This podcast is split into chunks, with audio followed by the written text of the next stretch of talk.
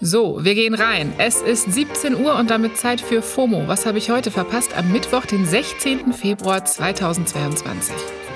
Mein Name ist Esmin Polat und bei mir gilt permanent die 4G-Regel in Datenmenge auf dem Telefon. Heute geht es um Scholz und russische PCR-Tests, Anke Jams und warum es bei Wordle gestern ein DRAMA gab.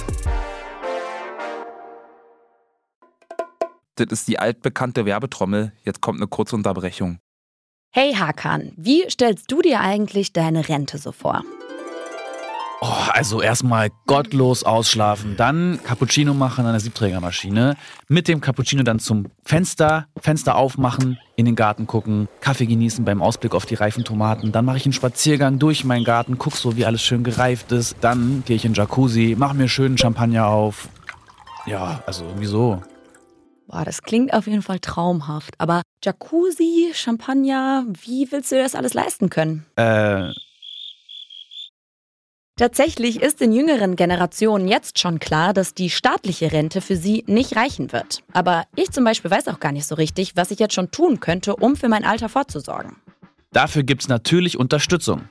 Unser Werbepartner Clark hilft euch, mehr aus eurer Rente rauszuholen. Die bieten unverbindliche Vergleiche verschiedener Altersvorsorgen an und gestalten euch ein persönliches Angebot, das genau zu euren Bedürfnissen passt. Außerdem könnt ihr mit Clark auch alle eure Versicherungen managen. Also ihr könnt die Versicherungen, die ihr schon habt, da hochladen und somit den Überblick bewahren. Wenn ihr euch jetzt anmeldet und zwei Versicherungen hochladet, also zum Beispiel eure Hausrat- und eure Fahrradversicherung, dann bekommt ihr einen 30 Euro Shopping-Gutschein geschenkt.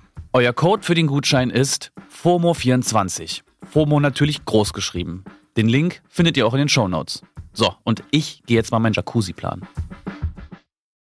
Werbung Ende. Wer gestern auch nur einmal seine Social Apps geöffnet hat, dem ist ein bestimmtes Bild immer wieder entgegengeflogen. Bundeskanzler Olaf Scholz am Tischende von einem sehr, sehr sehr langen Tisch gegenüber vom russischen Präsidenten Wladimir Putin. Das Foto wurde in Moskau aufgenommen, da war Scholz ja gerade für Gespräche zum Russland-Ukraine-Konflikt. Dieses absurde Bild, wie Putin an dem einen Ende und sechs Meter weiter Olaf Scholz sitzt, hat natürlich Meme-Potenzial, das nicht verkümmern darf. Es wurde Photoshop gezückt und an den Tisch zum Beispiel das letzte Abendmahl gezaubert, Witze gerissen und Sprechblasen hinzugefügt. Dass Scholz an diesen Tisch gesetzt wurde, hat aber einen ziemlich ernsten Hintergrund. Er hatte nämlich abgelehnt, einen russischen PCR-Test bei sich durchführen zu lassen. Stattdessen hat Scholz den Test in der deutschen Botschaft machen lassen und alle dafür notwendigen Utensilien aus Deutschland mitgebracht. Wieso so ein Aufwand, fragt man sich da, und jetzt wird's abgefahren. Auch der französische Präsident Macron musste vor ein paar Tagen an dem langen Tisch Platz nehmen, weil auch er den russischen PCR-Test abgelehnt hatte. Nur unter Putins äußerst extremen Vorsichtsmaßnahmen wäre näher dran sitzen drin gewesen. Außerdem hätten sie nicht zulassen können, dass Russland so an die DNA des Präsidenten kommt, hat ein französischer Regierungssprecher gesagt. Stopp mal. Wir sind hier nicht in einem Hollywood-Spionagefilm, ja? Also auch aus Sorge vor DNA-Klau quasi wurde ein russischer PCR-Test abgelehnt. Es, gibt Dinge, die kann man sich nicht ausdenken, ne? Ob Scholz aus denselben Gründen den russischen PCR-Test abgelehnt hat, ist nicht bekannt, aber die Artikel, die ich dazu gelesen habe, halten das für wahrscheinlich. Krass. Tja, Putin wiederum traut den deutschen PCR-Tests nicht und hat dann gesagt, ja, gut, okay, dann macht euren eigenen Test, aber dann geht's an den 6-Meter-Tisch. Tja, und dann sitzt du da als Kanzler, ne? Und wirst ein Twitter-Meme. Ein Meme zu werden ist ja in den seltensten Fällen freiwillig. Das zeigt auch die nächste Story. Ich habe nämlich einen Wortohrwurm, der mich seit vorgestern quält. Und zwar geht der so. Uncle Jams.